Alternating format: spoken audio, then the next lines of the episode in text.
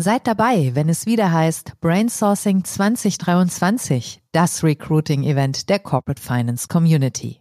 Am 13. September im Dorint Hotel in Oberursel bei Frankfurt treffen die Top-Arbeitgeber aus M&A, Finanzierung und Restrukturierung auf ambitionierte Studierende, die eine Karriere in Corporate Finance planen.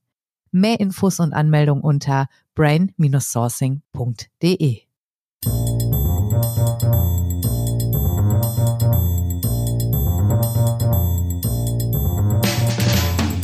What's up Corporate Finance? Der Podcast für die deutsche Corporate Finance Community mit spannenden Gästen aus der Banking-, Berater- und Finanzinvestor-Szene. Heute begrüßt euch Bastian Frien.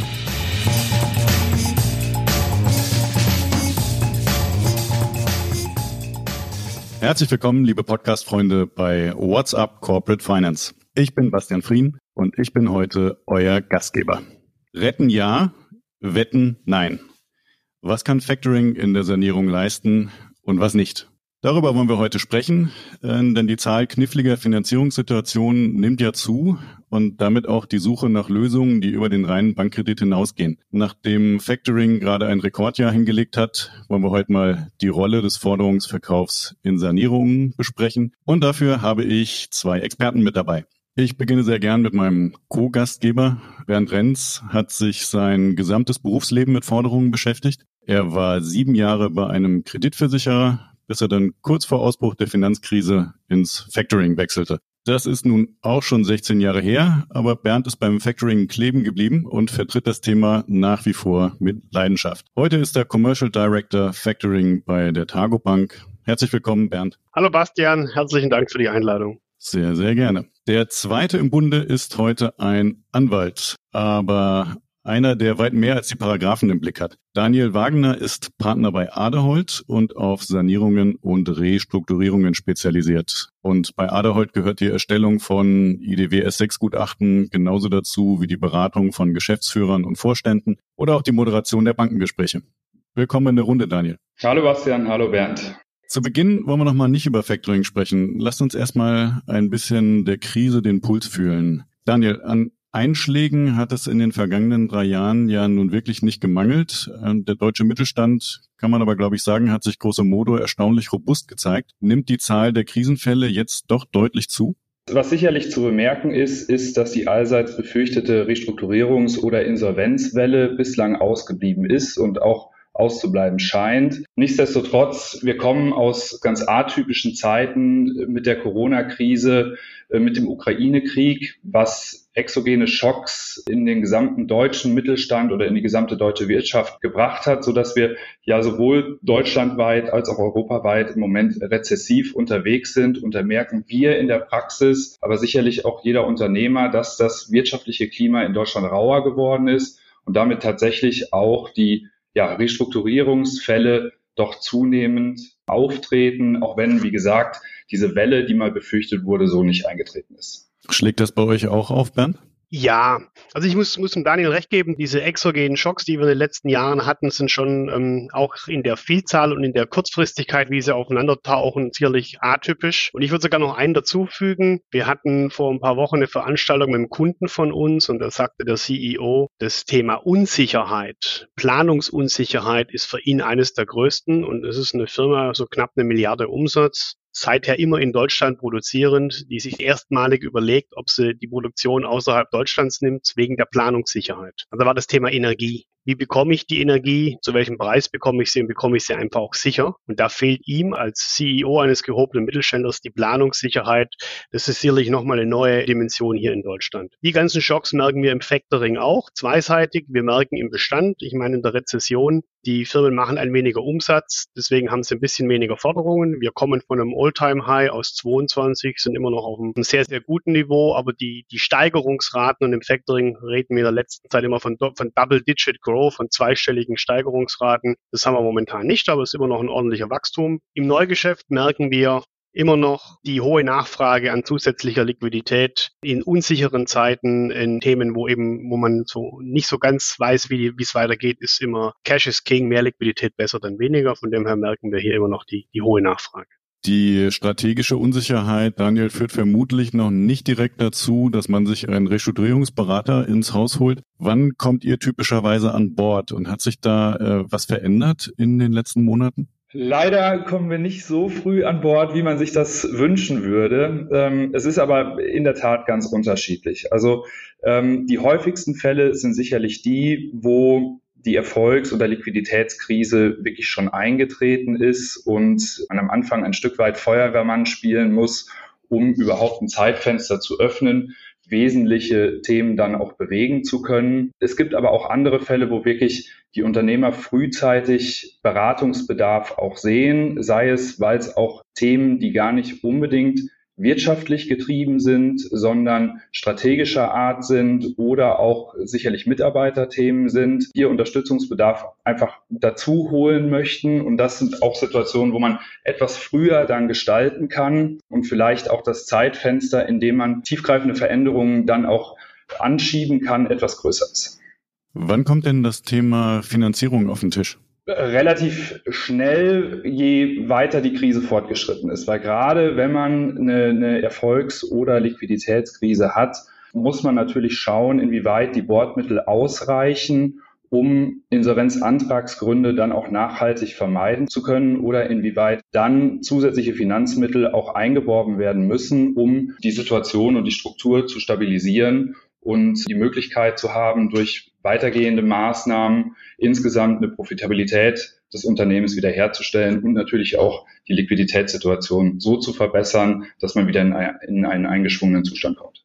Was seht ihr denn in den äh, Restrukturierungsgesprächen? Vielleicht äh, Bernd erstmal, ähm, hat sich da bei den äh, Banken was verändert äh, gegenüber der Vor-Corona-Zeit oder vielleicht auch der akuten Corona-Zeit, die ja aber von viel Staatshilfen gekennzeichnet waren? Sind die Banken heute eher bereit äh, mitzugehen oder sind sie deutlich zurückhaltender? Ich glaube, ein klares kommt drauf an, ist hier leider die, die richtige Antwort. Auf der einen Seite glaube ich schon auch, dass bei der einen oder anderen Bank im personellen Bereich ein wenig Know-how verloren gegangen ist und die Sanierungs- und Restrukturierungsabteilungen sicherlich in den letzten Jahren nicht unbedingt überbesetzt oder nicht unbedingt neues Personal bekommen haben, sondern eher das Gegenteil. Ob man da jetzt kurzfristig, wenn man sie wieder braucht, aufbauen kann und ob das Know-how noch da ist, glaube ich, ist nochmal eine andere Frage. Es kommt, glaube ich, im Einzelfall immer ein bisschen auch darauf an, in welcher, in welcher Branche ist die jeweilige Firma unterwegs und wie wird diese Branche von der jeweiligen Bank gesehen. Äh, da kommen auch Themen wie, wie ESG, Nachhaltigkeitsthemen dazu und glaube ich an die Branche. Der Automobilhersteller im Verbrennungsmotorenbereich, der in eine Krise rutscht, hat es, glaube ich, deutlich schwieriger, seine individuellen Schwierigkeiten und Herausforderungen, die er hat, glaube ich, mit einer Bank gemeinsam durchzusetzen, weil eben die ganze Branche so ein Stück weit in Zippenhaft ist. Ein äh, Solardachhersteller, der vielleicht kurzfristig in Zahlungsschwierigkeiten kommt, hat, glaube ich, mehr Möglichkeiten, weil eben an die Branche mehr geglaubt wird. Also man kann das, glaube ich, nicht über einen Kamm scheren. Ja, ich denke, Bernd, da hast du, also gerade, du hast es eben angesprochen, das Thema Planungsunsicherheit. Das ist natürlich auch was, was Finanzierer insgesamt in der aktuellen Situation beschäftigt in Kombination mit den Unternehmen. Weil gerade die Kreditausfallrisiken im Moment aus meiner Wahrnehmung nicht so abschätzbar sind, wie sie das mal eine Zeit lang waren. Und das führt einfach dazu, dass mit höheren Zinsen operiert werden muss, dass insgesamt eine Finanzierungszurückhaltung ein Stück weit herrscht aufgrund der unsicheren Situation im Moment. Und ähm, das macht das Thema Finanzierung insgesamt natürlich auch nicht leichter. Würde denn, dass die Banken vielleicht auch hier und dort überfordert sind, weil äh, ja nun doch in den letzten Jahren äh, nicht nur die Workout-Abteilungen ganz ordentlich äh, eingedampft wurden, sondern auch gerade diejenigen mit sehr viel Erfahrung schlicht in den Ruhestand gegangen sind? Also das nehmen wir so nicht wahr, sondern sicherlich, was durch den Bankenkreis gespiegelt wird, ist eine engere Personaldecke, die sich in den letzten Jahren sukzessive entwickelt hat. Nichtsdestotrotz, ich habe es eingangs gesagt, diese befürchtete Insolvenz- oder Restrukturierungswelle ist ausgeblieben, so dass aus meiner Wahrnehmung die Banken nach wie vor sich sehr, sehr gut um die Fälle, die im, im Workout-Bereich sind, auch kümmern können und da weiterhin auch als Bankenpartner wirklich gesehen werden. Seht ihr denn, Bernd, ähm, was ja auch ab und an mal kolportiert wird, dass die Banken tatsächlich äh, häufiger mit dem Gedanken spielen, sich von einem Kreditengagement auch zu trennen oder das tatsächlich sogar auch mal umsetzen? Tendenziell ja. Ich denke schon, dass man, dass man eben mit der, mit der Unsicherheit, die mit dazukommt, mit den neuen Planungsthemen wie beispielsweise Energie, sich als Bank vielleicht nicht so gut auskennt und dann eher mal sagt, ich würde hier eher mal verzichten und nicht unbedingt fortführen wollen, ähm, wenn ich eine gute Alternative finde und einen bezahlbaren Ausstieg. Auf der anderen Seite, da kommt es auch ein bisschen auf die Größe an. Wir sehen ja auch nicht so viele Fälle, in der Vergangenheit nicht und ich sehe die aber auch nicht in der Gegenwart oder in der kurzfristigen Zukunft, dass Firmen tatsächlich dann in Insolvenz äh, mangels Masse verschwinden. Die meisten Insolvenzen werden ja dann doch übertragen und Teile davon gerettet oder fortgeführt, ob in Eigenverwaltung, ob in welchen Verfahren auch immer. Von dem her so die, die ganz große Gefahr, dass ich jetzt hier eine Anzahl, eine hohe Anzahl von Insolvenzen habe, die tatsächlich verschwinden und ich meinen Kredit komplett abschreiben müsste, sehe ich nicht. Von dem her ist der Druck, jetzt Kredite schnell loszuwerden, auch nicht so groß. Aber die Tendenz steigt, würde ich sagen. Okay, aber können wir, glaube ich, sagen, äh, sehen wir in der Breite bislang noch nicht. Dann kommen wir mal zu den bestehenden Finanzierungen. So, also wir sind in der Restrukturierungsphase. Daniel, es geht darum, mit den Finanzierern eine Übereinkunft zu finden. So wie es war, kann es nicht bleiben, aus verschiedenen Gründen. Jetzt wollen wir mal darüber sprechen. Das ist ja unser eigentliches Thema. Was kann denn Factoring in einer solchen Situation leisten und was auch nicht? Also es geht uns ja nicht darum, jetzt Werbung für das Factoring zu machen. Außer Bernd, dem geht es natürlich schon darum. Aber wir wollen einfach mal ganz konkret gucken, was ist ist da aus Sicht des Restrukturierungsberaters mit Factoring möglich und was auch nicht? Vielleicht fängst du mal damit an, wie oft setzt du das eigentlich ein? Wir prüfen Factoring tatsächlich sehr häufig ab, weil es aus unserer Sicht eine sehr, sehr gute Ergänzung zur bestehenden Finanzierung in einer Krisensituation ist. Also was wir ja bei Unternehmen in der Restrukturierung häufig erleben, ist, dass entweder die Liquiditätssituation eng ist, aber noch so beherrschbar, dass kein akuter Nachfinanzierungsbedarf seitens der Banken, der finanzierenden Banken gesehen wird, wir aber dennoch, um etwas mehr Komfort zu bekommen, eine zusätzliche Finanzierung mit ins Boot holen möchten. Die Alternative ist, dass die Liquiditätssituation schon derart gestresst ist, dass man über Überbrückungskredite, die dann in Sanierungskredite überführt werden, gehen muss. Dann ist es sicherlich eine etwas andere Situation. Aber wir sehen Factoring ähm, bei vielen Unternehmen, die es strukturell natürlich auch von der Kundenstruktur so abbilden können, als, als sehr, sehr gute Ergänzung zur bestehenden Finanzierungssituation.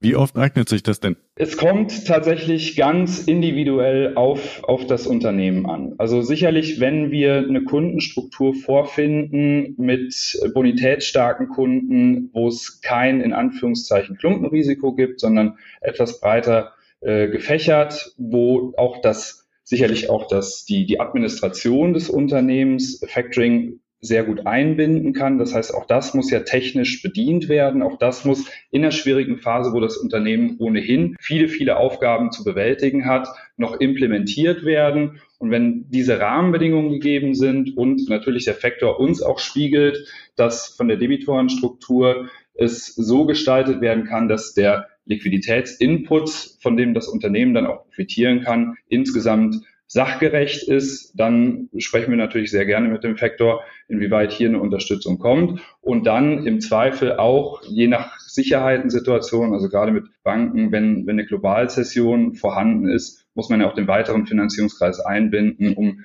notwendige Sicherheiten dann auch freizubekommen. Und in wie vielen Fällen, in die ihr in äh, Restrukturierungssituationen reingeholt werdet, macht ihr am Ende tatsächlich auch eine Finanzierung? Kannst du das ungefähr sagen? Nee, kann ich nicht, aber um, zwei, zwei Gründen vielleicht. Man muss eine Entscheidung machen und das ist das, was, was Daniel auch gerade sagte. Äh, retten ja, wetten nein. Wenn die wirtschaftliche Situation schon so angespannt ist, dass ich entweder nachfinanzieren muss oder zumindest einmal den, die, die Sicherheit, Liquidität, den Puffer erhöhen möchte, also wenn ich irgendwo zwischen Ertrags- und Liquiditätskrise stehe, dann sind die Anforderungen, die wir als Factoring-Gesellschaft an die Forderungen, die wir kaufen, stellen höher als in vielleicht in einem guten Bonitätsfall, wo, wo es Plain Vanilla läuft. Denn natürlich, wenn die, wenn die Chance, dass es in die Abwicklung geht, wenn die greifbar ist, wenn die vorhanden ist, dann müssen wir schon sicher sein, dass die Forderungen, die wir gekauft haben, werthaltig sind. Wenn ich diese erste Unterscheidung mache und sage, ich schaue mir wirklich nur die Fälle an, die tatsächlich von der Grundidee her faktorabel sind, also nicht beispielsweise Maschinenbau mit Anzahlungsrechnungen oder mit Abschlagsrechnungen, die eben nicht faktorabel sind. Wenn ich mir nur die anschaue, die faktorabel sind, da würde ich sagen, genehmigen tun wir irgendwas zwischen 80 und 90 Prozent der Anfragen. Also wir würden schon in fast allen Fällen bereitstehen. Da gibt es wenige Ausnahmen, wo die Struktur der Forderungen so schlecht ist oder wo man eben vielleicht auch mal der kaufmännischen Leitung es nicht zutrauen, hier Factoring sauber abzubilden. Wie oft wir dann tatsächlich zum Zuge kommen, nachdem wir zugesagt haben, hängt tatsächlich enorm von der Bankenlandschaft ab. Denn in den meisten Fällen ist eben eine Globalzession vorhanden. Und für uns ist schon wichtig, wenn wir dann einsteigen, dann muss es dem Unternehmer zwingend nach unserem Einstieg zumindest liquiditätstechnisch besser gehen als davor. Also wir würden nicht einsteigen, um mit unserer Liquidität eine Bank abzulösen oder um 70, 80 Prozent zu reduzieren. Die klare Mehrheit der Factoring-Liquidität, der zusätzlichen Liquidität muss dem Unternehmer zur freien zur Verfügung stehen. Ein kleinerer Teil kann zur Bankenreduzierung verwendet werden. Allein aus, aus rechtlichen Gründen, VEV-Rechte der Vorlieferanten setzt es voraus. Von dem her, die Handlung ist wieder spannender und da kommt es auch oft auf den Berater an, der eingesetzt ist. Wie früh ist der Berater dran und wie gut ist der jeweilige Berater in der Moderation der Gespräche zwischen Banken, Unternehmer und Factor? Ich denke, äh, Bernd, das, das ist ein ganz wesentlicher Punkt auch zu der Rolle eines Beraters in, in der Restrukturierungssituation. Also ein wesentlicher Fokus liegt sicherlich darauf, eine Kommunikation zum Finanzierungskreis und dann auch vielleicht zu einem neuen Finanzierungspartner aufzubauen, weil gerade in der Restrukturierung sind ja viele Sachverhalte auch erklärungsbedürftig. Und wenn es eben nicht plain vanilla läuft, dann hilft ein Berater an der Seite, der das, der Erfahrung mit der Situation hat, der Erfahrung mit der Finanziererkommunikation hat und der im Zweifel auch die Themen so aufbereiten kann, dass es dann für einen Faktor auch verständlich ist und auch für die bestehenden Finanzierer verständlich ist, dass im Zweifel hier Sicherheiten, beispielsweise in der Globalzession, freigegeben werden müssen. Wer holt denn die Factoring-Gesellschaft in der Regel rein, Bernd? Äh, ist das tatsächlich der Berater oder kommt das auch aus dem Bankenkreis oder vielleicht sogar mal aus der Geschäftsführung selbst? Von allen drei Kreisen. Ich meine, ich glaube schon, wenn ich jetzt prozentual sagen müsste, sind die Berater ein Stück weit vorne, weil die eben neu ins Unternehmer reinkommen, vielleicht die Gesamtsituation etwas neutraler sehen und auch durch die Erfahrung, die der Berater mitbringt, die handelnden Personen auch auf Bankenseite vielleicht besser einschätzen kann und weiß, wie die einzelne Bank in der Situation reagieren wird oder vermutlich reagieren wird. Sprich, kann ich im jetzigen Bankenkreis über eine Erhöhung der Linien verhandeln oder kann ich zumindest das jetzige einfrieren oder ist es vielleicht ratsam, frühzeitig einen neuen Partner mit dazu zu holen? Und wenn ja, eben welchen? Nehme ich einen aus dem bestehenden Kreis, suche ich mir einen dritten oder ist eben jetzt in, in dem Fall hier Asset-Based Lending, Factoring vielleicht die bessere Alternative? Also das ist, glaube ich, der meisten Fall. Wir haben auch enge äh, Kontakte zu vielen Banken, die eben auch sagen, wir haben hier ein Engagement, wo wir aus Risikogesichtspunkten die Linie nicht mehr erhöhen können. Hättet ihr denn Interesse, hier mit einzusteigen, um die, um den Fortgang zu finanzieren und vielleicht auch die Restrukturierung zu finanzieren? Auch das kommt. Auch bei den Unternehmern hat sich Factoring als sicherlich gute Alternative rumgesprochen, dass auch der ein oder andere Unternehmer selbst auf die Idee kommt, hängt auch immer von der Größe so ein Stück weit ab. Erfahrungsgemäß sind uns die Anfragen von den Beratern am liebsten, weil eben das Ganze deutlich besser aufbereitet ist an Unterlagen und eben, das ist glaube ich noch wichtiger, die Gespräche mit den drei Parteien strukturierter und, und organisierter eingeführt werden und eben alle Parteien richtig abgeholt werden, dass es zum Erfolg führt. Ich glaube, das ist hier schon eine, die Kommunikation und das Abholen der drei handelnden Stakeholdern ist hier schon sehr, sehr wichtig. Wie verlässlich seid ihr denn, äh, wenn ich äh, eine finanzielle Restrukturierung mache für die operative Sanierung, dann brauche ich ja mindestens mal eine mittelfristige Perspektive, äh, dass ich mich auf das Geld auch verlassen kann. Was für eine Art von Commitment geht ihr da ein? Also wir starten meistens mit Neugeschäften auch in der Sanierung mit einem Zweijahresvertrag. Manchmal ein bisschen kürzer, wenn man es mit laufenden ähm, Bankverträge anpassen möchte, dass man dann eine Gesamtfälligkeit hat. Das kann man schon auch mal machen. Deutlich unter einem Jahr würden wir nicht einsteigen. Da geht es weder um das Vertrauen oder um die Verlässlichkeit, eher um Aufwand und Ertrag. Wir haben den meisten Aufwand eben in der Prüfung und in der Implementierung von Factoring. Und wenn wir das dann gemacht haben, hätten wir dann auch mal mindestens ein Jahr lang daran verdient. Also wir sehen das eher dann auf der Einnahmenseite. Das ist immer die Grundüberlegung im Factoring. Wenn wir unsere Hausaufgaben richtig gemacht haben und die Forderungen, die wir kaufen, werthaltig sind, Sprich, die Leistung ist erbracht, es gibt auch keine Gegenforderung und nichts anderes, was gegen die Forderung spricht, dann würde uns die Insolvenz unseres Kunden, dem Forderungsverkäufer, kein Geld kosten, denn seine Kunden würden ja die erbrachte Leistung, die gelieferten Waren trotzdem bezahlen. Deswegen haben wir niemals Sorge, jetzt nur mit einem kurzfristigen Vertrag einsteigen zu wollen, um wieder frühzeitig raus zu können. Ganz im Gegenteil, wenn wir keinen Fehler gemacht haben, dann sind wir gerne bei zwei Jahren dabei, auch mal drei Jahre mit einem Commitment, auch ein Zeichen den anderen gegenüber. Also wir glauben an die Firma und an das Bestehen, Klammer auf, mit einer anderen Sicherheitenlage logischerweise. Wir haben die Forderung. Wäre auch ein Jahr für euch in der Regel ausreichend, Daniel? Also wir sprechen im Regelfall ja ohnehin über Planungshorizonte von laufendes Geschäftsjahr plus zwei Geschäftsjahre, was den, den Sanierungshorizont dann mindestens abbilden sollte. Deswegen begrüßen wir eher dann auch Finanzierungspartner, die zumindest sich diesen mittelfristigen Horizont genauso anschauen. Ähm, aber wäre vielleicht eine, eine Frage, merkt ihr inzwischen zunehmende Forderungsausfälle? Also was man ja liest, ist, dass das Zahlungsverhalten insgesamt von den, von den Zahlungszielen weitestgehend beibehalten wird, aber die Zahl an Forderungsausfällen dann doch etwas gestiegen ist. Merkt ihr das? Ja, aber auf sehr, sehr niedrigem Niveau. Die Gesamtanzahl der Forderungsausfälle steigen. Bei uns in den Büchern, auch die großen Kreditversicherer sprechen von steigenden Insolvenzzahlen. Allerdings, als ich noch in der Kreditversicherung tätig war, äh, sprachen wir von 36.000 Insolvenzen im Jahr. Wenn wir jetzt von 10.000, 12.000 kommen und haben 10% Steigerung, sind wir weit, weit weg von einem ursprünglichen Niveau. Also wir sind auf einem lange Jahre, Jahre laufenden All-Time-Low. Wir haben wirklich sehr, sehr wenige Insolvenzen und die steigen jetzt sehr, sehr langsam auf sehr niedrigem Niveau.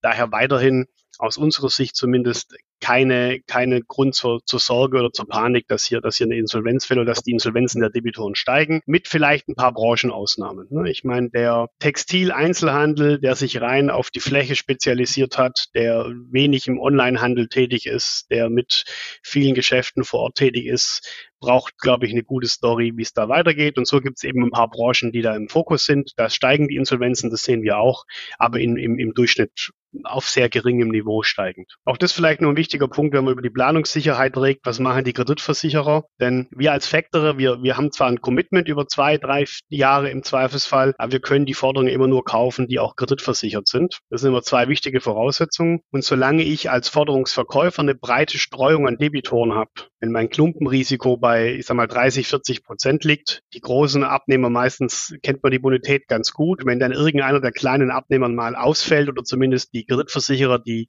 das Risiko nicht mehr tragen, dann werden die nicht mehr gefactort. Aber dann ist es im Gesamtverhältnis der Factoring-Linie, der Finanzierungslinie eben, dann geht es mal ein Prozent hoch, mal zwei Prozent runter. Dann spielt es keine große Rolle. Kritischer sind eben die Fälle in der Restrukturierung, Sanierung, wo ich noch ein Klumpenrisiko habe, wo mein größter Debitor 60, 70 Prozent ausmacht und ich eben dann, wenn dieser nicht mehr ankaufbar wäre, nicht mehr finanzierbar wäre, auf einmal 50 Prozent weniger Linie hat. Da fehlt die Verlässlichkeit ein bisschen. Das ist für uns auch ein wichtiges Augenmerk.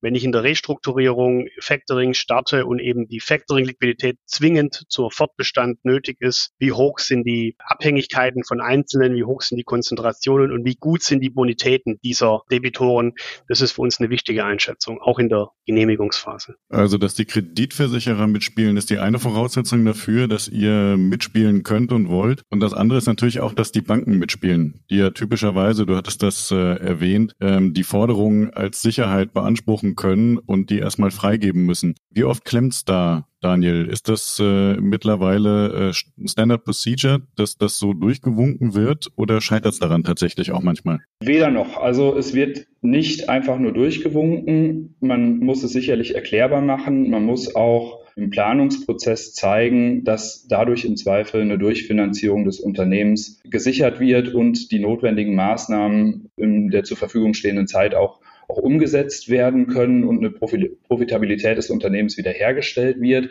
Aber die Banken kennen das natürlich inzwischen und es gilt wie immer in der Restrukturierung, das, was, was Sinn macht, es gibt ja keine Denkverbote, sondern man muss es, wie ich eben gesagt habe, erklärbar machen, man muss es in ein Gesamtkonzept einfügen und ähm, dann gibt es da sicherlich auch aus dem Finanziererkreis Bereitschaft, sich in, in die Richtung zu öffnen. Die Banken haben damit jetzt schon äh, ziemlich lange Erfahrung gesammelt. Bei den Debt Funds sieht es ein bisschen anders aus. Da gibt es noch nicht so viele und äh, Restrukturierungserfahrungen werden eigentlich gerade erst so richtig gesammelt. Bernd, hast du schon einen Eindruck, wie aufgeschlossen äh, die Kreditfonds äh, eurer Lösung in der Krise gegenüberstehen? Wir arbeiten mit einigen Debt Fonds sehr eng zusammen in Kooperation, denn im meisten Fall äh, haben wir eine gleiche Interessenslage. Ne? Wir reden über die Firmen, die vielleicht nicht mehr im Investment Grade sich den Finanzierungspartner aussuchen können und wo es um den letzten, die letzte Kommastelle in der Zinsmarge geht. Auch die Debtfonds haben eine etwas äh, höhere Preisvorstellung, so wie Factoring eben auch im Zweifelsfall ein, zwei Punkte teurer ist als die klassische Bankfinanzierung. Also wir haben eine, eine gleiche Interessenslage und ähm, wir auch, glaube ich, beide eine, eine, das Ziel zumindest eine langfristige Bindung zu haben. Das läuft in in der Regel sehr, sehr gut und sehr, und sehr kooperativ, denn wir wollen nicht mehr als die Forderungen, gerade als Targo Bank. Wir sind zwar eine Vollbank, aber im Unternehmenskreditbereich kann ich wenig anderes anbieten als Factoring. Der Deadforce sieht es ähnlich, der hat auch kein Cross-Selling im Hintergrund und wir suchen beide eben dann eine Lösung für den Kunden, dass es halbwegs funktioniert. Ich glaube, das ist eine, eine gute, eine gute Verbindung. Also wir haben, haben enge und gute Kontakte zu den meisten Deadfonds. Die meisten Finanzierungen finden ja trotzdem im Bankenkreis statt. Ähm, Daniel, wie werden die Factoring-Gesellschaften da behandelt? Sind sie dann tatsächlich voll integriertes Mitglied des Bankenkreises oder bekommen sie irgendwo den Platz am Katzentisch? Nein, wir handhaben das so, wie wir das grundsätzlich in der Restrukturierung handhaben, dass wir die Stakeholder insgesamt einbinden, den Finanzierungskreis insgesamt einbinden und dann natürlich auch gleichlautend informieren. Ja, und da gehört Factoring als, als neuer Finanzierungspartner genauso dazu wie die äh, Sparkassen oder, oder sonstige Hausbanken, die dem Unternehmen eben schon seit längerer Zeit beiseite stehen vielleicht auch da nochmal, das ist auch vielleicht was, was immer freut, wenn ein Berater mit dabei ist. Wenn man Factoring juristisch betrachtet, ist es ja ein Kaufgeschäft und kein Bankgeschäft. Trotzdem sind wir ein großer Teil der Finanzierung und möchten dann auch eben gleich behandelt werden. Was das Thema Informationslage anschaut, würden wir uns immer den bestehenden Informationspaketen der Hausbanken anpassen. Wir wollen nie mehr, sondern immer das Gleiche, aber auch nicht weniger. Aber eben die Banken, die nur auf die Bonität abstellen, haben sicherlich meistens sogar von sich aus einen höheren Informationsbedarf als wir, die eher eben uns auf die Forderungen fokussieren. Aber auch noch ein wichtiger Punkt ist, dass eben die Factoring-Gesellschaften mit informiert werden, dass man auch die Kreditversicherer nicht ver vergisst. Denn wenn man die Gesamtfinanzierungsstruktur eines Unternehmens anschaut, dann sind es eben die Banken, dann ist es vielleicht der Factorer, aber es sind auch die Lieferanten, die über die Kreditversicherer eben gedeckt sind. Und wenn die aussteigen und nicht mehr versichern, dann kommt da auch wiederum, wenn, wenn alle Lieferanten auf Vorkasse umsteigen würden, ein ordentlicher Mehrfinanzierungsbedarf auf. Also auch die müssen mit abgeholt werden. Das ist, ähm, vergisst der Unternehmer ab und zu mal. Das ist meistens, wenn es professionalisiert wurde über einen Berater, ähm, besser organisiert, wie, wie eingangs erwähnt. Und zugegebenermaßen auch Standard, dass da alle eingebunden werden. Ja. Also. Du hattest eben, Bernd, schon mal ein paar Punkte genannt, wo ihr zögert, euch zu engagieren. Gibt es da noch andere Aspekte, wo du sagst, also wenn das nicht erfüllt ist, dann gehen wir nicht rein? Die Forderung, die wir kaufen, muss werthaltig sein. Also sprich, wir müssen davon ausgehen, dass im Falle des Falles in der Insolvenz unseres Kunden der Debitor trotzdem bezahlt. Das ist mal die wichtigste Voraussetzung. Die Forderung muss frei von Rechten Dritter sein. Klar, also die Globalzession muss eben gelöst sein. Das ist eine wichtige Voraussetzung. Die Liquidität muss dem Unternehmer zur Verfügung stehen und eben die 100% Bankablöse würden wir nicht begleiten. Und wir, wir sollten zumindest absehen können, dass nach Factoring-Start in den ersten drei Monaten nichts passiert, damit man nicht in die Anfechtungsfristen reinlaufen laufen. Das ist uns immer ganz wichtig. Das sind so die Hauptvoraussetzungen. Ähm, natürlich, ähm, wenn man jetzt in der heutigen Zeit spricht, äh, ESG ist auch für uns ein Thema. Natürlich muss die Branche des Forderungsverkäufer auch in unsere Targo Bank oder dann die Mutuell ESG-Standards reinpassen das schauen wir uns automatisch mit an. Vielleicht nochmal ein ganz gutes Stichwort, ähm, Daniel, ganz generell das Thema ESG äh, auch in der Restrukturierungsfinanzierung wird immer wichtiger. Begegnet euch das tatsächlich auch mal als Hemmnis oder werden da eher technische Themen erfüllt, damit man äh, seine Boxen anticken kann? Ich denke, es äh, wird zunehmend an Gewicht gewinnen. Das kann man sicherlich sagen. Also wenn man sich jetzt auch den, den IDW-Standard anschaut, jetzt für Sanierungsgutachten beispielsweise, da hat es bislang noch keinen unmittelbaren Einfluss rein gefunden. Aber natürlich im, im Leitbild des sanierten Unternehmens kommen natürlich auch Themen wie Nachhaltigkeit, ähm, wie Umweltverträglichkeit, wie eine Branchenzugehörigkeit finden dort oder müssen dort Anklang finden. Und ähm, da gilt es natürlich auch, ein Unternehmen zukunftsgerichtet so auszurichten, ähm, dass man auch ESG-Maßstäbe hier äh, ganz normal abhaken kann oder wie du sagst, den, die, die Box abhaken kann. Bernd, die Restrukturierung ist für den Unternehmer vermutlich das äh, emotionalste was er durchmacht, neben dem späteren Verkauf vielleicht. Das heißt, äh, da ist die Versuchung wahrscheinlich auch am größten mal eine Dummheit zu begehen. Ist das Betrugsrisiko in der Krise höher als in anderen Finanzierungen? Das ist eine gute Frage, Bastian.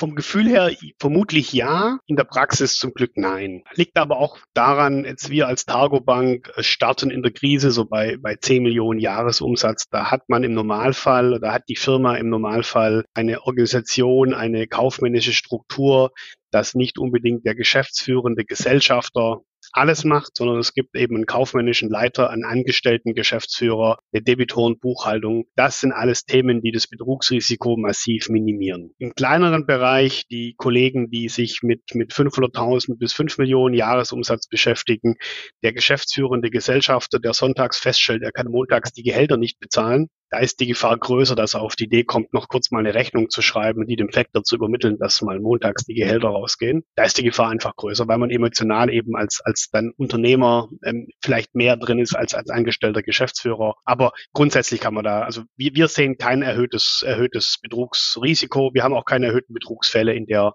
in der Restrukturierungs, im Restrukturierungsbereich kann ich, nee, haben wir nicht. Ja, das ist ja schon mal ganz beruhigend. Vielleicht äh, zum Abschluss, Daniel, nochmal aus deiner beruflichen Praxis. In den Fällen, Fällen, in denen sich Factoring anbieten würde in der Restrukturierung, könnt ihr es da auch einsetzen? Oder gibt es tatsächlich auch immer wieder mal Fälle, wo du sagst, wäre eigentlich schön, aber aus diesem oder jenem Grund wird es am Ende einfach nicht gemacht? Ehrlicherweise ist das immer ein Thema, das man auch mit dem Unternehmer oder mit dem Unternehmen abstimmen muss. Das heißt, auch da habe ich eben schon mal gesagt, in der Organisation muss Factoring auch vernünftig abgebildet und bedient werden können. Es ist ein Kostenthema. Sicherlich, wenn man Factoring mal in, implementiert hat, ist der Weg raus aus dem Factoring dann auch nicht, nicht ganz einfach, gerade wenn man in einer, in einer Krisensituation ist. Das heißt, es bedarf da schon auch einer gewissen Überzeugungsarbeit in alle Richtungen, dass das, wenn es die richtige Maßnahme ist, dann auch, auch zielgerichtet umgesetzt werden soll. Grundsätzlich gibt es, wie gesagt, in der, in der Restrukturierung da keine, keine Denkverbote. Und wenn es nachher ein Gesamtkonzept ist, hinter dem dann das Unternehmen auch steht, wo man insgesamt die Profitabilität des Unternehmens wiederherstellen kann und ja auch einen Weg aus der Krise aufzeigen kann, wird Factoring aus meiner Wahrnehmung heraus dann auch immer gerne herangezogen. Bernd, nochmal ganz egoistisch aus deiner eigenen geschäftlichen Perspektive. Factoring kann man gut einsetzen in der Krise, das haben wir besprochen. Man kann es aber auch gut einsetzen im Wachstum. Wann profitiert ihr am meisten? Wenn es richtig scheppert oder wenn es richtig gut läuft? wenn wir nichts falsch machen in beiden Fällen. Also in der Restrukturierung, wenn, wenn die Zeitnot sehr groß ist, wenn niemand anderes mehr will, dann kann man vielleicht auch mal zwei, drei Bips mehr an Provision und an, an Factoring-Gebühr nehmen. Also die Marge ist besser im Zweifelsfall. Die nehmen wir gerne mit. In der Wachstumsphase sind vielleicht mehr Interessenten auf der Finanzierungsseite da, die Marge ein wenig angespannter, doch durch das Wachstum steigt das Volumen, man nimmt man das Volumenwachstums mit, auch das ist uns okay. Also von dem her habe ich da gar keinen Wunsch. Ich finde immer dann, wenn es dem Unternehmer danach durch die zusätzliche Liquidität besser geht, wenn wir ihm helfen können mit der zusätzlichen Liquidität, mit der Off-Balance-Finanzierung, mit dem Schutz vor Forderungsausfall, mehr Planungssicherheit, mehr unternehmerischer Gestaltungsspielraum zur Verfügung zu stellen und es ihm dann eben ermöglichen, ermöglichen, seine Firma in die Richtung zu bewegen, in die er will oder der Restrukturierungsberater will. Wenn er ihn unterstützt, dann ist es für uns immer ein schöner Fall und dann, dann freuen wir uns drüber. Na, ich glaube, bei Daniel muss man die Frage nicht stellen. Der ähm, braucht die Restrukturierung, aber ich äh, fürchte, da müssen wir auch keine Sorge haben, dass ihm da in den nächsten Jahren die Fälle ausgehen. Wir müssen leider zum Ende kommen. Das war sehr spannend. Vielen Dank. Wir haben, glaube ich, eine ganze Reihe von Punkten beleuchtet. Äh, einige Leute hoffentlich etwas schlauer gemacht. Vielleicht nebenbei tatsächlich sogar das Thema Factoring noch ein bisschen mehr auf die Agenda gehoben. Das war zumindest von Bernd durchaus so gewollt, von uns beiden akzeptiert. Ich sage euch beiden vielen Dank für eure Einschätzung. Allen Hörern sage ich vielen Dank für euer Interesse. Wir hören uns bald wieder. Vielen Dank, euer Bastian. Musik What's the Angle und What a Wonderful Day von Shane Ivers. www.silvermansound.com